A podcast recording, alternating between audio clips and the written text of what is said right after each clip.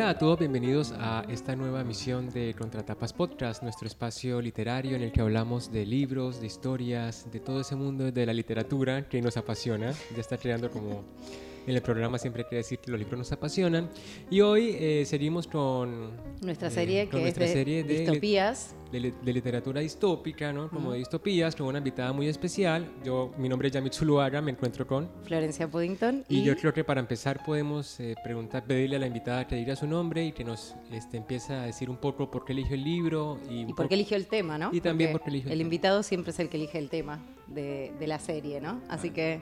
Bueno, soy Connie Marello. Elegí Un Mundo Feliz porque a través de la literatura, cuando encontré la ciencia ficción, encontré algo que me hizo pensar en un montón de cuestiones de cómo nos comportamos como una mani- humanidad en la sociedad.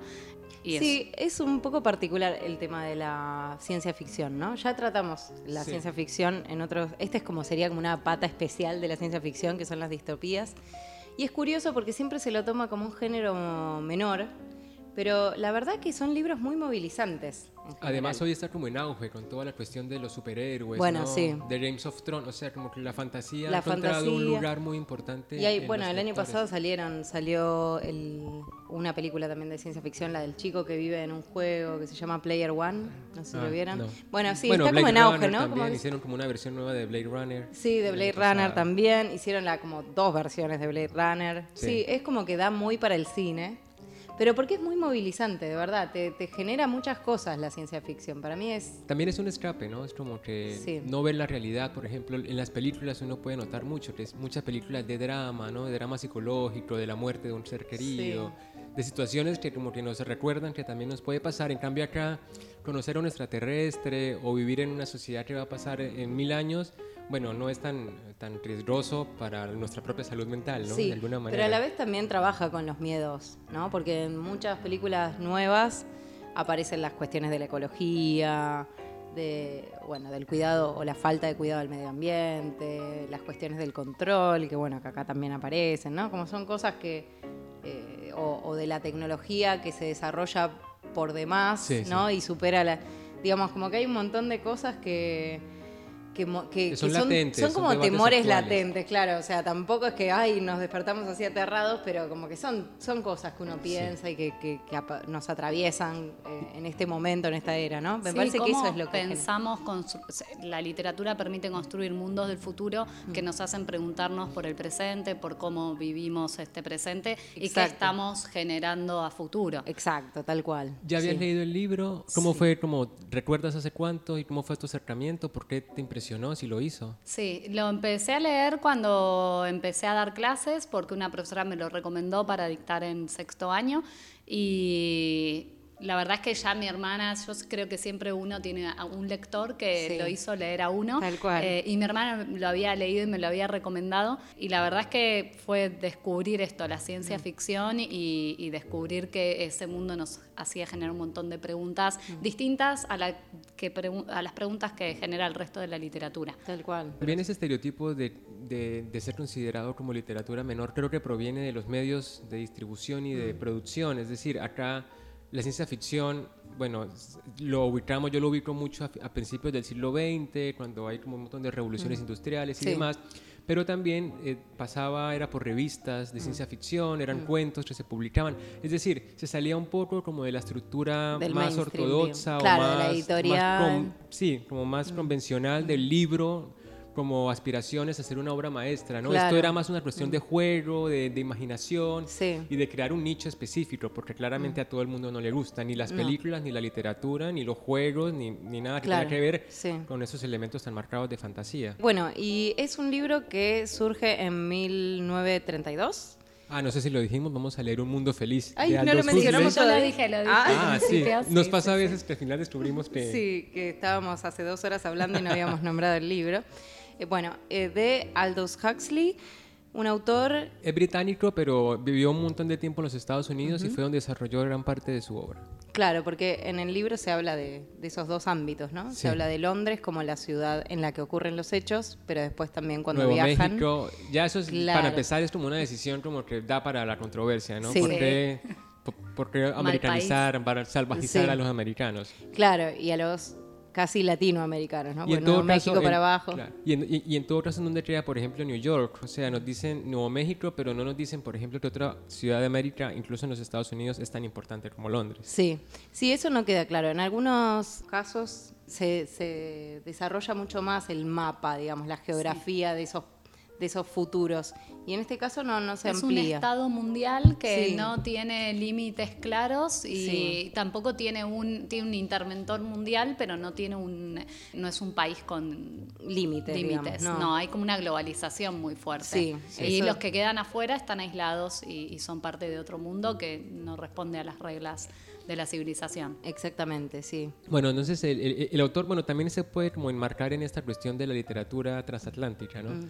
Que también lo veíamos con Henry James Mm. Sí, y con cuando trabajamos Henry George James. Senard también, ella vivió mucho tiempo en Maine y cómo esto ha, se ha creado como un vínculo muy especial para reflejar la literatura y lo pienso por ejemplo con, con Nabokov, ¿no? con Lolita que critica duramente las costumbres y, y como la sociedad americana pero, pero la por debajea como muy descaradamente Sí. siendo él viviendo en los Estados Unidos ¿no? Claro, y además eh, que vivió toda su vida, después escribió obras en inglés, o sea, Claro. se readueñó de esa cultura y sin embargo... Y sin embargo la usa para criticar, lo que no sé si es válido, ¿eh? No sé a ustedes qué les parece. Sí, si, no, creo que si es una opción o es como una ingratitud que se le perdona porque es arte, no, no sé. Y en el arte está casi todo aceptado, ¿no? Así que creo que no Sí, hay sí, problema estoy con de eso. acuerdo. Después se, se verá si la obra está buena o es Después la crítica hace, Claro. hace, hace Pero es verdad que hay acá también un contraste. Bueno, eh, Bueno, en realidad me, me interesa mucho más la trama porque es lo que es más jugoso, ¿no? Y por eso invitaría a Connie a que nos dijera, no sé, de qué va el libro un poco, como a rasgos generales, y nos vamos entrando en la historia y lo que nos propone un mundo feliz.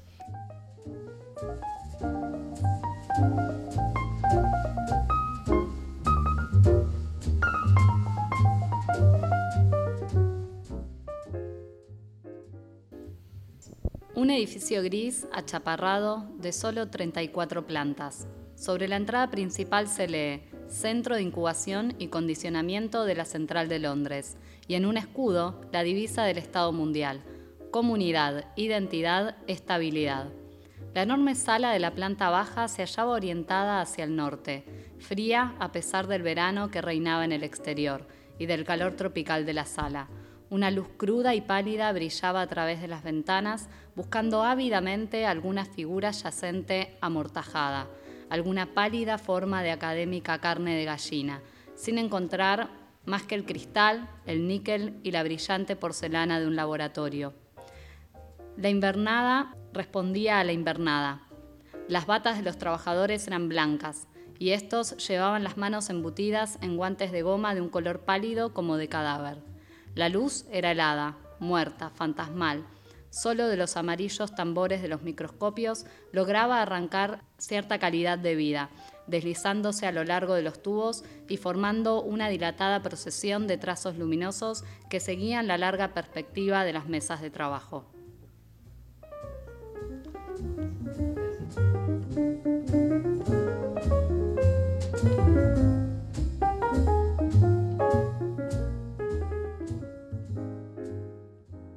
Cuando entramos en, en, Un Mundo Feliz, entramos a través de una presentación a, a un grupo de estudiantes que está aprendiendo cómo es el, el lugar en el que es una sala de, de predestinación social, donde se van, eh, gest, nos, nos, empieza a mostrar cómo se va gestando el ser humano dentro de frascos, eh, en una producción en masa, en una línea de producción. Claro, ahí en ese primer momento nos damos cuenta de que la reproducción no es, es condicionada, digamos, ¿no? No es que la gente tiene madre y padre como en la vida actual, el concepto de familia no existe más. Y nombrarlo es perturbador, ¿no? Claro, el nombre eso. del padre y el nombre de la madre sí. son... Decir tengo mamá sí. o tengo papá es... Una mala palabra. Una, claro. sí. Hay tremenda grosería. Sí. ¿eh? Parecido a lo que veíamos en Plop de mostrar la lengua, que sí, era claro, eh, tal cual. algo que tabú. Un tabú, ¿no? Digamos. Como... Sí. Exacto. Entonces, bueno, como no existe este concepto de familia, lo, donde se producen ¿no? los bebés, es en, una fábrica. En fábricas, exacto, en laboratorios, digamos, ¿no? Y la particularidad también, que como decías Connie vos recién, es que estos eh, bebés van a ser gestados ya con condicionamientos, teniendo en cuenta qué función van a cumplir en esa sociedad.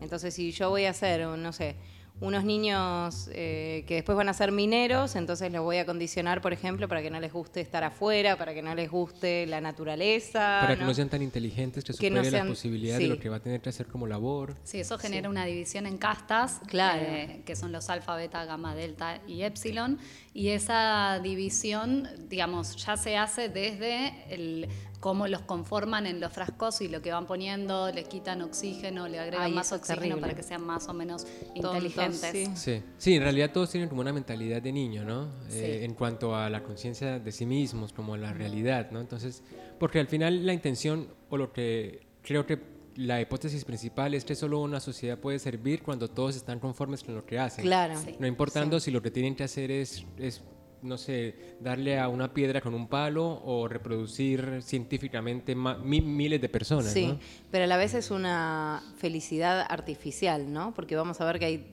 toda una serie de condimentos hechos a propósito para que la gente no piense afuera de lo que le tocó y no, digamos, sí. No se cuestione su existencia. Exacto, no se cuestione su existencia, ni el lugar que cumple, ni, ni, bueno, el lugar que ocupa o la función que cumple en esa sociedad, digamos, ¿no? Está todo como bastante pautado. Entonces, como gran parte es describiendo este mundo, ¿no? Que es como la intención de las distopías. en este caso es como lo que hablábamos un poco antes, lo contrario a Orwell, que acá se intenta que todos estén felices, en Orwell es como pasa un efecto contrario y que nos explicaba con esa disputa ¿no? entre los dos autores que si quieren nos puede ampliar un poco la información. Sí, está. Sí, cuando... Curiosidades literarias. Sí.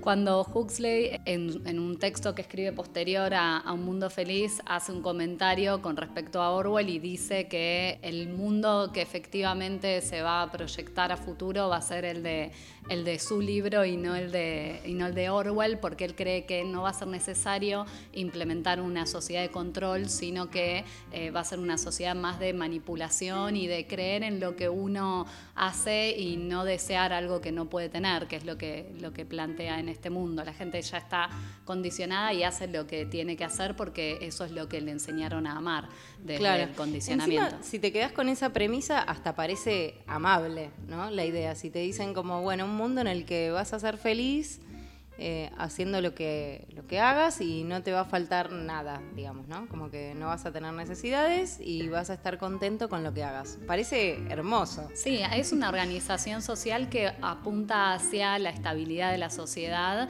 y tiene ahí un sentido de base o de trasfondo que permite que todos estén cómodos, tranquilos, que nadie sufra, porque sufrir implicaría eh, o sentir emociones, romper con esa estabilidad. Claro. Y ahí aparecen dos personajes que que vienen a cuestionar esto, ¿no? Que son Bernard Marx y después más adelante John el Salvaje, que mm, ya de por sí Marx es un personaje que em, tiene algo en su ya en su disposición física que lo hace raro y diferente y esa rareza le permite ver otras cosas que los demás no ven. Es uno de los alfa, es más inteligente. Es un alfa más, o sea, alfa sería como el, como el, pico de el la más inteligente y epsilon el más tonto de esta sociedad, ¿no? epsilon menos. Epsilon menos menos encima creo que hay, doble menos. Claro, claro, entonces eh, Bernard lo que le pasa es que pese a estar como en la casta más alta, mm como que hubo un, problema, un error, qué sé yo, que lo hace parecer, porque es cuestión de apariencia, una, más bajo, claro. Pero, pero sobre todo como unas tres escalones más abajo, porque se compara con los gamma, con los delta. Y eso lo perjudica porque claramente los demás lo ven como una persona que no pertenece como legítimamente a su casta. Y como que tiene algo malo, ¿no? Y aparte todos se cuestionan cuál, fue el error, ¿no? Que le pusieron más de tal cosa, le quitaron le pusieron más alcohol en su... ¿Qué forma de discriminar? Hoy dirían que, le hacen bullying, ¿no? Porque lo hablan mal de él, lo critican. Y incluso cuando Lenina, que es la chica que empieza a, tener a, verse con él, claro, la amiga Fanny le dice, no, ¿cómo te vas a ver con ese? Es como, está mal visto. Y está mal visto porque además de esto físico hay algo de, que le gusta estar solo, tiene algunos comportamientos que... Que se salen... Sí, como la melancolía, ¿no? Como esa cuestión de... Bueno, también es como parte la introspección de, eso, ¿no? de no sentirse... aceptado, ¿no? sí, y le gusta como, es, es, más introspectivo, ¿no? Le gusta mirar la naturaleza, tener conversaciones profundas, todas cosas que se tratan de evitar en, este modelo de, sociedad, que además no dijimos, pero cuando una vez que se crean los niños, después también durante toda la infancia, también el Estado como que participa de la educación, entonces les hacen como una especie de hipnosis mientras eh, ellos están criándose, Duermen, entonces sí. cuando duermen les, les mandan mensajes la cantidad de veces que sea necesario para reforzar valores que son relevantes para la sociedad.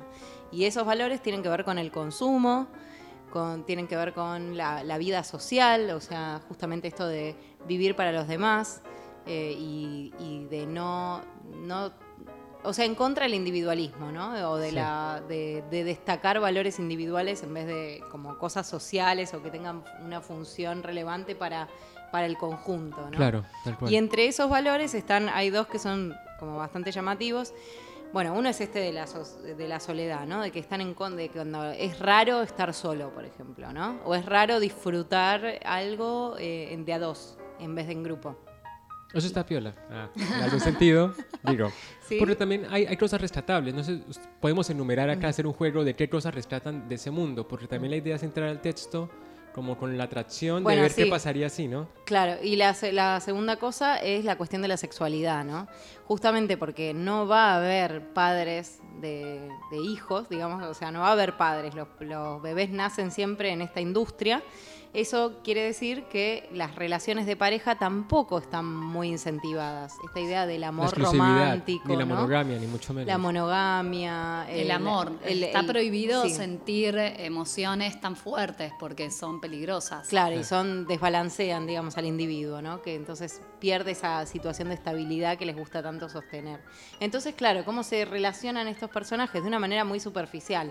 Siempre van a estar en grupo y siempre van a, a tener relaciones con mu- más de uno. Si ya saliste varias veces con un chico, bueno, es medio raro, tenés que salir con algún otro. Sí. Se Entonces, inicia desde muy temprano también Sí. la sexualidad abiertamente. Los juegos Sí. en los recreos son entre niños. Sí. eh, y más, está mal visto el que no quiere participar Claro. de esos Claro. juegos. Sí, de hecho en un momento se llevan a uno a ver qué le pasa, que no, que no- a una nena la- una nena lo está tratando de ahí, lo está acosando y el, Lo quiere manosear y no se deja, y, y el eso es como no se tremendo. deja y como que, ¿qué te pasa? Claro. Sí. Como para nuestra sociedad eso sería algo muy Tabú, juzgado, muy claro. tabú. Y sin embargo, otro aspecto que hoy en día está mucho más abierto, que es el de la sexualidad abierta, ya no está tan, tan mal visto, ¿no? Claro. Y Claro, cómo es- cambió, si uno piensa Sí. en los 30, Claro. en esa época e- eso también era mal visto. Sí, lo mismo con el ideal de familia, ¿no? Esta construcción clásica de la- los padres y dos niños, ¿no? Como todo eso que es lo que él lo que él ve que se va a perder en el futuro, ¿no? Ahora es curioso como, por ejemplo, en estos tres libros, que es Un Mundo Feliz, eh, La Máquina del. Tiempo Ah. y, y Plop, eh, se o sea, todos se imaginan que la sexualidad va a ser abierta. Es decir, que Sí. una de las formas, no sé, para administrar la vida pública o, o política, que lo dice, bueno, Foucault con su biopolítica y demás, es controlar la, la sexualidad. Y una vez, cuando- y una vez liberado el asunto, entonces la cuestión va, va a cambiar, la estructura, como si no, o sea, porque es que me parece hipócrita en el sentido en que las amantes han existido desde hace Sí, mucho, la, sí. la prostitución, es como que hoy se vive, pero solamente lo que cambia es la percepción como moral, no social. Claro. Cuando se pasa esa barrera y se diga, bueno, a coger pues que para eso vinimos, entonces ya todo el resto del orden se modifica porque nuestra Sí. sociedad está basada en la unidad de la familia como, como célula. Exacto. primordial. Lo que pasa es que acá está visto como mm, algo infantil, porque justamente no está acompañado de un, de una, de un sentimiento amoroso, ¿no? Ni de él- unión ni de apego. Por eso lo cuestiona, él dice como, bueno, es, esa, eh, es- esa forma de vincularse que solo carnal es como más parecido a, a un animal o a un, eh, ¿cómo es? O a un, a un niño, qué sé yo, Claro. alguien que no tiene conciencia adulta, digamos, ¿no? Que justamente lo que vemos acá es cómo se construye también una moral a partir de estas distopías, que en realidad en Plop también pasa, pero acá me pareció como más evidente todavía, ¿no? Es decir, construye un mundo de lo que no tenemos que ser con- a partir de, y en este caso hay una moral muy fuerte, Sí, ¿no? Sí, sí. que antes en otros libros no, no habíamos visto, ¿no? Eso... Y también la, normatiz- la normatización, ¿no? Como que todo tiene una forma y salirse... Bueno, también pasa ahora, pasa que la de ahora no está funcionando. Digo, imagino que la- ese derrumbe de la Iglesia Católica ahora con Sí. toda la cuestión Ujú. de lo sexual, de los homosexuales, está transformando el mundo. Sí. Porque si bien este, podemos pensar que hace 300 años la Iglesia mandaba y y Claro. deshacía, Mm. y hoy es una institución como en decadencia que es la que ha durado más tiempo, porque si pensamos en 2000 años, ninguna otra cosa ha superado ese tiempo. Claro, sí. Y claro, entonces cuando se va transformando esa cuestión del malestar de la cultura, bueno, unas cosas se, se arropan, otras se excluyen, Sí. pero la idea es que funcione, ¿no? Que acá funciona, que es lo que al final nos muestran. Claro. Que la fórmula de ellos les resultó porque todos andan felices, drogados, como quieran. Claro, ese, ese Que es lo que elemento, queremos. ¿no? ¿eh? Hoy, hoy, por ejemplo, no estamos muy distantes de desear tiempo libre, eh, ser felices con un trabajo que nos guste, ya Sí. sea minero o Sí. sea gerente de una empresa y tener tiempo, ¿no? Como- entonces, o sea, es lo que deseamos, pero, pero verlo o saber cómo sería nuestro deseo realizado es frustrante. y, y- y a qué concluyo? A que somos como indefectiblemente eh, inconformistas con todo lo que fue, es y pueda ser, ¿no? Como la raza humana tiene esa, esa, esa cosa. Que se muestra también en los personajes. Muchos personajes se cuestionan su realidad, que es lo que hace Bernard cuando va a esta reserva salvaje donde están como unos indios que están ahí como con sus antigüedades. Sí, digo, a ver, Bernard Marx es este personaje que tiene, es un alfa más, Claro. pero tiene Con condiciones físicas de- de, epsilon. Él entonces en una, bueno, trata de tener un vínculo más personal con Lenina, que es otro una perso- un personaje femenino que también parece que es muy eh, deseado. eh, Sí, porque los- como que estructuralmente es, es, Es es Muy, muy neumática, neumática. neumática. Ay, me pone muy mal ese adjetivo. Bueno, muy pero sí, extraño. neumática, Se ve que es muy flexible, querrá Sí, decir, no ¿no? lo sé. Me imagino. Bueno, dicen a veces que está como rellenita, ¿no? Yo imagino Sí. también, imagina la silueta como prototípica de una manera diferente. Sí, como que sí, más totalmente. rosadita, más como un Sí. niño saludable, que está Claro, cachetoncito y sí, tales. sí, Sí, sí, con sí. los cachetes rosas. Sí, claro. Sí. Bueno, y entonces a Lenina le interesa salir con este chico porque como tiene una posición social muy alta, tiene ciertos permisos y libertades mayores, entonces con él podría ir a visitar otras, otras zonas de la Sí. geografía, como esta reserva de indios que eh, está en Nuevo México. Nuevo México, que se llama Malpaís. que se llama El Mal País, tal cual. Y bueno, que necesitas un permiso especial para ir, es como, sería como una vacación que se tomarían estos chicos. Sí. Entonces, bueno, sí, sí, van, efectivamente. Que sería como viajar al pasado de alguna manera, Claro. porque tiene las características. Yo me imaginé esas reservas en Estados Unidos donde todavía viven la- los indios como indios. No sé bien. Esas Sí. reservas aborígenes, no sé si son ficción o realidad, pero a veces aparecen en las películas. No, bueno, en Colombia hay muchísimas. ¿También? Bueno, en los países de por acá sí hay reservas indígenas. Sí. Entonces, bueno, acá hay alguna que otra, pero me- no sé si son reales o son medio actuadas. No sé. Bueno, Bueno, sí. en fin. La cuestión es que es una, una reserva en donde los aborígenes tienen sus propias reglas, su propio código de ético y moral y viven aislados de esta otra sociedad, ¿no? Pero a la vez son un punto turístico porque genera cierta curiosidad ver cómo viven los salvajes, ¿no? Mucha curiosidad. A la Sí. gente le interesa. Aparte todo es aberrante, porque nada le gusta. Es como, que, es como, para, como para sentirse civilizados. Sí, Sí. es Ir a- para confirmarse a sí mismos. Claro, sí, Claro, tal cual. Tal cual.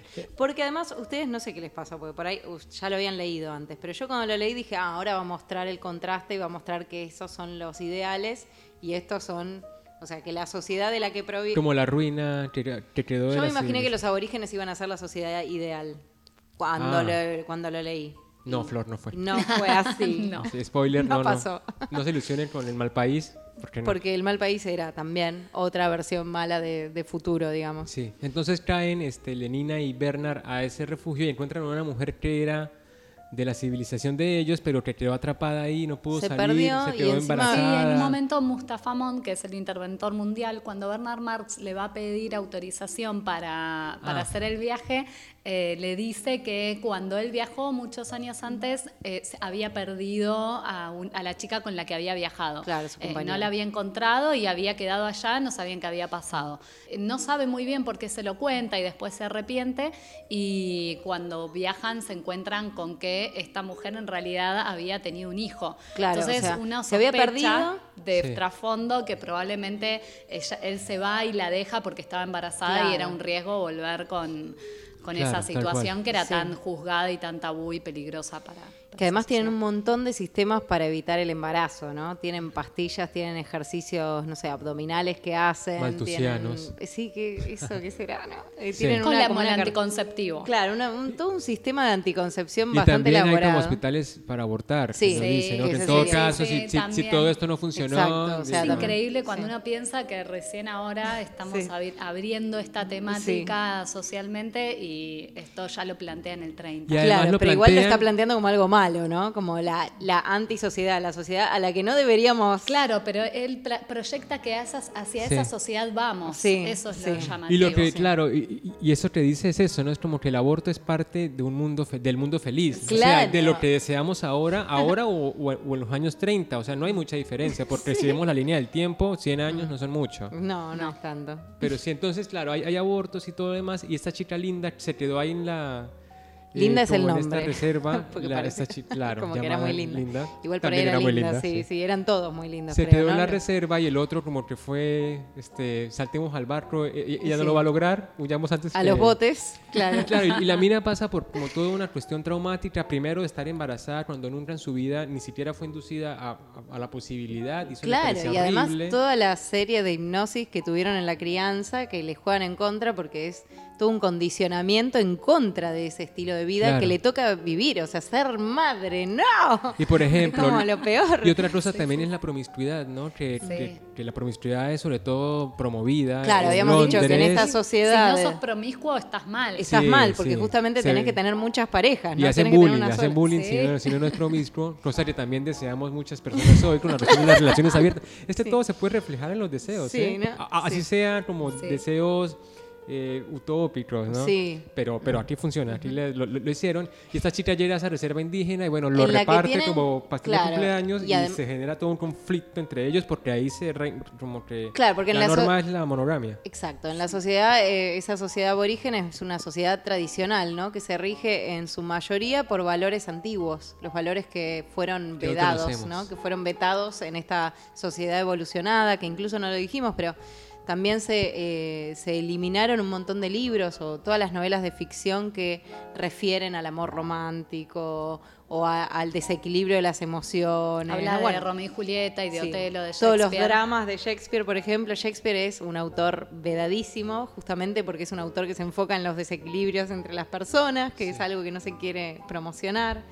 Entonces esta otra sociedad, esta sociedad aborigen, tiene esos valores tradicionales, el del amor. Digamos que somos nosotros en versión, o sea, como que ahora, pero sin, sin, bueno, con, con, el aditivo del castigo físico. y Eso, cuando, cuando llegan se encuentran con esta escena de ritual de, pasaje hacia, hacia la hombría, como el hombre se transforma en hombre, a través de una escena con látigos, con mucha violencia, con mucha sangre, claro, sacrificio. Y es interesante porque después John, que es el, hijo de, Linda, em, más adelante lo que le cuestiona al mundo feliz es la ausencia de este sacrificio ¿no? y de este de aprender a, sufrir los tormentos que la vida trae.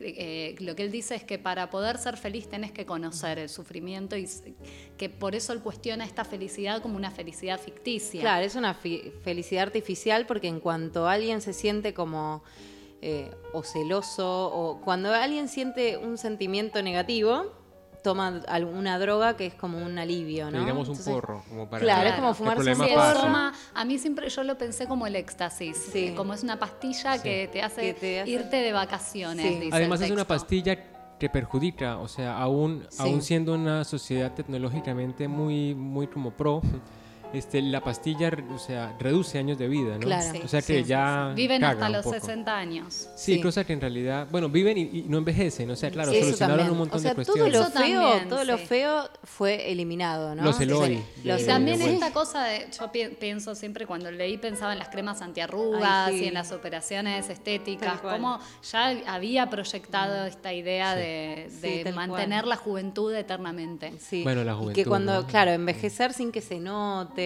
es invaluable. bueno, que todo lo, todo lo que nos da asustar, lo que también nos da miedo hoy. Sí, el momento en el que está también en, un momento en la crianza de los niños en los que también se los entrena para enfrentar la muerte. Ah, que igual la muerte no genera dolor porque nadie está tan cerca de otro. Entonces, claro, como que nadie no se te muere un padre o un hermano, no se, se muere una persona con la que por ahí alguna vez tuviste, tuviste sexo. Fin. Sí, bueno, ahí es muy interesante sobre todo por el hecho de- del ejemplo que tenemos cerca que es México, ¿no? Que ven la muerte como una celebración antes que Ah, como sí. una cuestión sufrida como, como los demás países de por acá. Sí, pero igual yo, o sea, igual lloran. No sé, no creo que nadie. Este es como apoyar lo inevitable. Sí. O sea, es lo único que no, puede, que no, que hemos podido entender de una manera, no sé. sí, es como que es eh, algo que no se puede piola. racionalizar Sí. todavía. Acá, porque en Oriente luego tenemos un montón de religiones Sí. como la budista, el budismo Sí. zen, en Japón lo demás. Sí, pero vos decís que se ha ellos ya está, reconciliado ellos no sufren se Pues es una liberación del alma, entonces lo sienten como una, una Pero felicidad siendo para la- ellos. Pero para mí no, no- sigue Este siendo no la pérdida no- de un pariente. claro, este no es que no es eso, sufra. log- no es que hay una- un sector del mundo que logró no sufrir cuando se muere No, un pero pariente. no es que no se sufra, este, este se entiende de otra manera. no se Claro. ve como una pérdida. No, bueno, eso puede ser, pero En sigue siendo realidad- doloroso, digamos. Que es lo que plantea, todos son de todos al final, ¿no? No es Sí. como acá que uno es el dueño del hijo, por ejemplo. Sí, Claro, claro, es claro, que por eso, para mí la falta de cercanía, igual en este caso, es la que genera que, por y el ejemplo, condicionamiento, o sea, ayuda la, la falta de cercanía, Claro. pero el condicionamiento de que desde chiquito te lleven a un hospital a ver cómo la gente se muere Sí. con globos y te regalen chocolates y te parezca que es una fiesta. claro, y además te hacen jugar a juegos entre las camas de los moribundos. Y además todos los muertos son como, como tipo Lindos. top models sacados Y- de un desfile de moda. Sí, claro, bueno, y además están todos sí. sonriendo porque están todos inducidos con el soma, que es esta droga. No hay entonces, enfermedades, también decir, es otra cosa claro, no, piola, sí, que un hospital sí. de hoy, bueno, sí hay enfermedades muchas Sí. y hay son muy estéticamente mm, Claro. ah, tremendas. Y bueno, claro, pasa todo esto, pero yo entiendo, por ejemplo, que, que sí funcionaría, digo, eso es lo que queremos, ¿no? Que es lo que está en contra Flor, O sea, ¿a vos porque no le parece tan feliz. ¿A vos te gustaría No. vivir en un mundo feliz? No sé si me gustaría, pero, pero entiendo que puede ser una de las posibilidades más próximas, ¿no? Antes que la cuestión apocalíptica que presentan todas las demás distopías, ¿no? El Sí. se acabó y hay que sobrevivir porque no hay comida y todo está como contaminado. Creo que es una visión que da, da un giro hacia un mundo en el que podemos llegar a, a ser felices aún eliminando como esta cosa del yin yang, ¿no? De que no hay fin sin principio, de que no hay dolor sin felicidad. Ellos como que obviaron toda una parte de la naturaleza humana que hoy le damos como una, una importancia tremenda, la comedia y la tragedia, ¿no? Esa bi- bipolaridad es la Sí. que nos funciona hoy. Claro, a mí lo que me parece es que justamente yo estoy con John, en un, John es el hijo de Linda, que creció salvaje, en el esta... salvaje. Claro, él creció sin condicionamientos porque nació de, de un parto natural y además se crió en esta sociedad aborigen de la que tampoco era parte, ¿no? Porque él también Porque queda es hijo de dos civilizados, Exacto. entonces no es ni una cosa ni la otra, no encaja en ninguno de los dos No, y también lo discriminan, ¿no? Así que es como la contracara de Marx, de Bernard Marx, que es el chico justamente que fue a visitar esta reserva. Y los dos son personajes que no pertenecen del todo a su sociedad, que tienen características biológicas que los hacen diferentes y bueno, y que funcionan además eh, como contrapunto de sus sociedades y que a nosotros como lectores nos permiten ver el contraste, ¿no?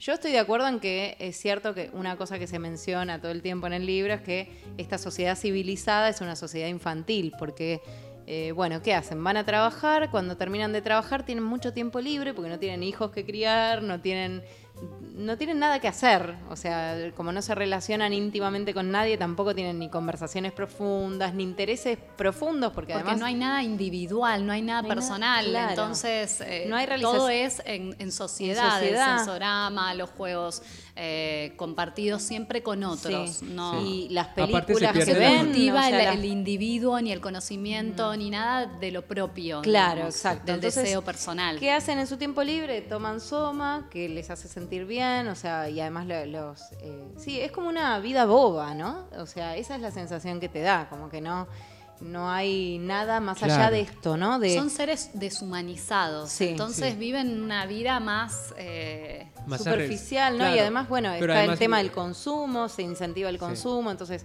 eh, la cuestión de la ropa, que si se rompe la tirás y te compras una nueva, ¿no? Entonces Claro. ahí está puesto el énfasis, en que los individuos Que sirvan todo está para solucionado. y en que haya un, un engranaje relacionado también con el consumo y entonces que los personajes, todas las acciones o las eh, actividades que hacen recreativas son para el consumo, los deportes que hacen, Sí. la- el- las películas que ven, todo está relacionado con, con ese código moral y con, le- con la pata económica, ¿no? Sí, Que y además también creo que es clave lo que dice Tony cuando dice que como no hay deseo individual, pues tampoco hay acceso a la frustración individual, ¿no? que es Claro, lo que claro. genera el Sí. miedo, la tristeza, la melancolía, Sí. la depresión, bla, bla, bla. Entonces cuando no tienes oportunidad de, de ser infeliz, así lo, así, así lo intentes, que es lo que le pasa a estos personajes principales, ¿no? Sí. Que se preguntan por qué, por qué no... O sea, como que hay un, hay, hay un rayo de luz que, que los hace sentirse desdichados, pero ni siquiera lo pueden explicar. Él no sabe por qué Claro. se siente mal. No. Y claro, como no le enseñaron a sentirse mal ni a lidiar con lo malo de, de la No. sociedad, porque no existe, pues cae en, en este roto y lo que se siente es desdichado porque lo están discriminando. Claro. Y sí. eso es como la grieta, ¿no? Que lo hace él como sal- salirse y como que entender por qué es diferente. Entiende que no encaja los dos, ¿no? Eh, Claro, también el John otro que es rubio también, y- y porque blanco. justamente el, eh, Bernard lo que va a hacer cuando conoce a John es llevar a John y a Linda, su madre, a la sociedad eh, Civilizada. civilizada, exactamente, ¿no?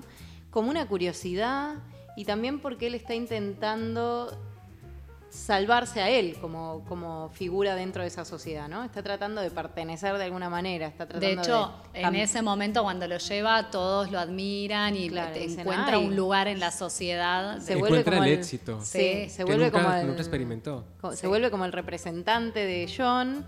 Todo el mundo quiere conocer este salvaje que tiene un código distinto. John tampoco logra. Parece algo como morboso. Sí. Como cuando una lo atracción ven. de circo, ¿no? Tal Sí, cual, sí, sí, sí, sí. totalmente. ¿no? Se lo crea un espectáculo. Sí. Exacto. Y lo invitan a Bernard así como es, a la, a la mejor escena. Sí, así, todo- la todas gente quieren importante. con él. o sea. exacto, y la gente importante también, ¿no? Le, lo quiere conocer y a través de él conocer a. Bueno, acá, acá- me- este, creo que podemos ver, bueno, es una pregunta. ¿Les parece un error, por ejemplo, que en esta sociedad que plantea Huxley, en donde el sexo no se toma como una, como una norma para la procreación, no aborda tampoco el, el tema de la homosexualidad, ¿no? No. Que sería lo más fácil. Bueno, en Es un momento menciona los, los hermafroditas, ¿no? Sí. Sí, sí, pero no sí. desarrolla. No desarrolla para nada, no, se sabe, o sea, solamente que sabemos que los hermafroditas son estériles. Después Sí. no tenemos idea si hay relaciones entre, Claro. entre el mismo sexo. No lo manejo eso. no, no sé si, si porque aparte no hay, no hay ningún tipo de vínculo de ese Sí. estilo, son siempre vínculos entre hombres y mujeres. Tal cual, Yo creo verdad. que ahí se le escapó. Sí. No, no O- sé. O- o O, se no dejó lo, o no lo quiso, intencional. lo incomodó. O se dejó sí. invadir por la moral de su tiempo Sí. y de pronto si ponía a dos besándose o a dos mujeres besándose, Era censura, muy ¿no? moderno Sí, eso me parece, sí, sí, ahora que lo decimos. Claro, pero él está viendo una cuestión moderna. Eso es lo Exacto. es interesante, sí, ¿no? sí, sí, sí. Porque yo te imagino que lo pensó y tuvo alguna razón muy de peso para no... Yo me inclinaría por pensar que, para que, que no lo prohibieran por inmoral, ¿no? Ya Claro. suponiendo que todo lo demás no es moral, ¿no? Sí. Sí, sí. Bueno, yo como comentarios de observaciones que, de cosas que no me gustaron tanto del libro, tengo dos. Una que es que la cuestión de que al final se vuelve a explicar todos los o sea, todos estos mecanismos de cómo funciona la sociedad que primero nos fueron mostrados, después son descritos con todo detalle, ¿no? Al final, cuando Bernard Marx Sí. y John no hay forma de que encajen en esta sociedad y empiezan a ser un problema para la sociedad, pues empiezan a desestabilizar el orden social. Entonces tienen una charla personal con el gobernador, Mustafa. digamos, ¿no? Mustafa. Mustafa. que es como la cabeza más importante, digamos, de, de esta organización o de esta forma de organización social. Y él termina explicando cómo funciona eh, Sí. e- ese mundo, ¿no? ¿Por qué los libros están prohibidos? ¿Por qué la sexualidad es como es? O sea, hay un, ahí hay un desarrollo tan claro que vos decís, bueno, podía inferirlo solo, ¿no? Como Sí. que me pareció que estaba sobreexplicado. Bueno, él se preocupa mucho porque quede muy claro lo que quiere decir, porque también lo comentábamos antes, en el prólogo a esta edición, que no sé cuál será la que tenemos nosotros, Mm. él como que dice en el prólogo que bueno, que había que hay algunos errores de los que él se dio cuenta después, y no creo, bueno, pa- para empezar es ficción, no tiene por qué Sí. explicar sus decisiones. sí, Sí, sí, sí, no tiene Si alguien se siente como, No. como que no le cuadra, bueno, allá él. Pero yo creo que él juega más como para, para hacer verosímil en toda la posibilidad su libro, que es lo que Sí. busca un poco la ciencia ficción, porque hay algo Sí. que es como un poco increíble, ya pierde fuerza. Bueno, Pero es sí. innecesario que, por ejemplo, y luego también lo decíamos, que luego escribe un ensayo, que es otro libro, que se llama Regreso a un Mundo Feliz, como para ter- terminar de ampliar, o sea, la obsesión del- Basta. del chabón. Sí, ya lo sí, entendimos, sí, sí, ¿no? sí, Como que Y si no entendimos, lo disfrutamos o no, que al final es el fin de la Claro. literatura. ¿no? Sí, pero hay es una. Sí, es, es su gran lector, obra y ¿no? se queda muy pegado a eso. No, no pudo, en, Sí. en el resto de su obra no pudo salir de, de esto. ¿no? Y, Sí. y de estar todo el tiempo cuestionándose y, Y preguntándose. Sí, Tal sí, cual. sí, sí. Y bueno, en contraste con otras distopías que leímos o que conocemos, esta por lo menos es la más eh, suave, me parece, ¿no? Y la más feliz. Bueno, sí. Sí, porque suave, Es una- bueno, hay yo- cosas. sí. No, me refiero a suave porque no- ningún, los personajes que son díscolos, digamos, Sí. eh, son, en este caso, tienen que irse a otro lado, ¿no? Los terminan exiliando, pero por lo menos no los matan, como en otros, Sí. en otros casos que fuimos leyendo, que los personajes que no, se, no, no lograban adaptarse, ¿no? Que es el, generalmente el núcleo de estas distopías, Sí. algún personaje que, que no logra insertarse en esa sociedad por distintas razones y que termina siempre eliminado, ¿no? Aparte también hay otro elemento interesante y es que esta cuestión de la felicidad a partir de la droga y demás es como una cosa masiva, ¿no? Como, como popular. Sí. Porque luego tenemos la reserva salvaje en donde están estos indios que no quieren cambiar o no sé si no los quieren hacer cambiar, por, en fin. Y luego está Islandia, que es donde los destierran, pero es donde se vive con una libertad más, más cercana a lo que pensamos nosotros hoy como libertad. ¿no? Claro, Que es porque toda ahí- esa gente sí, sí. desadaptada que la mandan allá, que Exacto. desarrolle su locura lejito del resto. Sí, Sí, que sí, no- sí, no si vengan van a desarrollar las ciencias, si van a acercarse a la verdad, o incluso Helmholtz, que es un amigo de Bernard Marx, que es un poeta, Quieres escribir, claro. eh, Sí. que también es eh, desterrado porque escribió unos versos en donde habla de la, so- de la soledad eh, y cuando Mustafa Mond les dice que van a ir a ese lugar, les dice, bueno, pero no es tan malo, yo estuve ahí. Y ahí les cuenta que eh, cuando él estuvo, tuvo la oportunidad de quedarse a seguir investigando y desarrollándose, pero que finalmente le dijeron, la otra opción era volver a la civilización y él negocia con eso, con Claro. volver porque va a tener la posibilidad de crecer, de tener un puesto importante, Sí. de hecho lo logra. No, y además está en una posición muy distinta de todos los demás, porque es como que él conoce la verdad, o sea... Él ¿no? tiene derecho. Claro, él, Él- dice, ¿no? Que como él se inventa las reglas, las puede romper y por eso Sí. él puede leer a Shakespeare. Exacto, él Sí, lee, él él accede a todo, quiere. es el, como de alguna Entonces- manera el que sabe todo, en- eh, pienso en la. Matrix, ¿no? El que está Sí. detrás y, tiene cual. todos los saberes. Por eso, Sí. entonces, claro, con esa posición es más fácil vivir en la sociedad, ¿no? Porque él en realidad, eh, bueno, tiene ciertos privilegios que le permiten ver las cosas de otra manera. ¿no? Y refuerza esta idea de que lo que importa es como controlar a la gente que sirve como Sí. para labores físicas. Ujú. Porque los inteligentes, por, porque biológicamente los hacen un poco más inteligentes, pueden elegir o no la pasan de una forma tan mal. Es decir, aún terminamos viendo una cuestión de clases muy obvia con la cuestión de las castas, pero también la como también el poderío como libertad.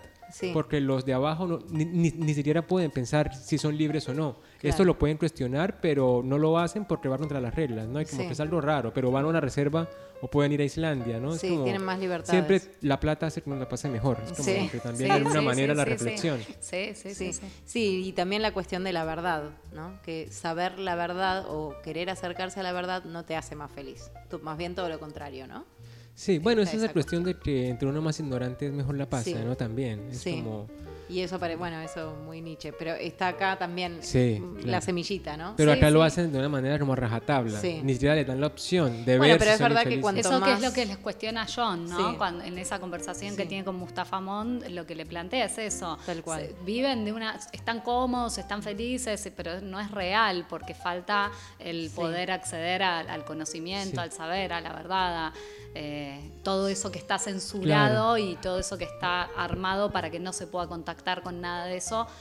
Es, sigue Está- siendo a una vida más pensada. Aparte lo hace muy tipo, se va a una clínica y agarra cajas de la droga que soma y empieza a tirarlas por la ventana. Bueno, y claro, se me ocurría este chico acá en el convento tirando dólares por la ventana. Yo decía, pero ¿cómo alguien puede hacer un acto que para el resto es como, condena- como condenatorio, ¿no? Sí. Sí, Pero lo sí, mismo, sí, son sí. estructuras que se repiten, solamente que cambian como los protagonistas, la forma y el elemento, pero son cosas que aún vivimos. Sí. Sí, Bueno, Y lo llamativo en esta sociedad, esta estabilidad que no se puede romper ni siquiera habiendo personajes que abren Claro. un- o algo novedoso, que vienen a revelarse, que vienen a romper. Así todo está tan condicionado, están tan, eh, hay un lavado de cerebro tan grande Sí. Sí. que no hay posibilidades de que esa estabilidad se rompa, no Claro. importa lo que pase. Por eso Mustafa Ahmad está tan tranquilo y los manda a Islandia, no se preocupa, porque. Sí, claro. ahí van a estar contentos. Sí, o sea, todo, todo está... eh, Hay una geometría perfecta, ¿no? Sí. Y también de- es esto, ¿no? De que si le ofrecen a uno la libertad, uno no tendría por qué a priori aceptarla, ¿no? Hay personas que a lo mejor no les gusta la libertad Sí. como la piensa el otro, en todo También caso. puedes ¿no? tener la libertad de decidir no ser libre. Claro, porque es, exacto, que es tal lo cual. que termina siendo Mustafa, ¿no? Claro. Así que bueno, bueno, Connie, ¿qué te pareció el libro en general? Si Impresiones alguna, alguna impresión Eh, final. No, a, a mí me resulta un libro muy interesante para ¿Funciona en la seguir pensándonos. Funciona muy bien en la escuela, a los chicos les gusta mucho por esto, porque los pone en lugares de cuestionarse un montón de cosas. Sí. Ellos están en una edad adolescente de rebeldía y de cuestionamiento, entonces encaja muy bien Ah, con bueno. la edad. Con Respecto a eso, yo tenía una pregunta así, muy porque es profesora de Sí. niños chicos y adolescentes. ¿Cómo afrontan la literatura? Es decir, ¿tú crees eh, en el concepto ese de dar libros que no sean atractivos, pero que sean, por ejemplo, enseñarías un clásico pesado? Eh, Porque yo me lo cuestionaba mucho, ¿no? Porque si uno Sí. empieza en el colegio a leer Harry Potter, uno puede tener como una, o Señor de los Anillos, o lo que sea, uno puede tener como un ingreso a la literatura más amable, a que uno le pongan como Bartolomé Mitre, a Bartolomé de las Casas acá Sí, y, o- y el brevísimo Destrucción de las Indias. ¿Cómo lo ves tú desde hoy siendo una profesora joven, ¿no? Moderna y tales? Eh, creo que es una, un camino a recorrer con los chicos, en que uno empieza a ir viendo hasta dónde y qué ir dando. Eh, hay que llegar a los clásicos en algún momento, pero no podés revolearle un clásico cuando es chiquitito por la cabeza, léetelo y tráelo leído para la semana que viene. Claro. Se trabajan... eh, en profundidad dentro de una clase, se enmarca y eh, yo he tenido alumnos que amaron el cantar de Miocid, Ah. pero porque uno les hace entrar al texto de una Claro. manera sabiendo que están eh, ya en condiciones de poder leerlo y entenderlo y leerlo todos juntos en clase, no Claro. lo leo solo en mi casa y no sé lo que está Sí. pasando. Pero se trabaja mucho en, En el- puntualmente y se trata de, de- de sociabilizarlo para que sea Claro. más fácil y llevadero. Pero Sí. tiene que estar, uno tiene que saber que tiene que estar en el momento justo de poder Sí. leerlo Claro, y no leer solo eso. sí. Bueno, muy interesante, muy linda la visita de Connie. Eh, me encantó la participación. ¿Vos querés decir algo más sobre Nada, buenísimo, súper recomendado. Sí, súper recomendable. Yo no lo había leído, creo que ustedes dos sí, así que para mí fue un estreno. un poco tarde, pero... No, eh, nunca es tarde para los tarde. libros. Y lo disfruté un montón, me encantó, así que bueno, lo recomendamos también y, y que, bueno, que cada uno también haga su evaluación de esa sociedad. Sí, y bueno, y a todos gracias por acompañarnos. No se olviden que nos pueden visitar en Contratapas Podcast en Instagram, también en Facebook o nos encuentran en outfits.com. Hasta la próxima. Gracias a Tony. Ojalá tendremos, la tengamos en el futuro, en un futuro cercano. Bueno, gracias. O Gracias lejano por la invitación. Y Flor, bueno, muchas gracias. Otro capítulo. Otro capítulo.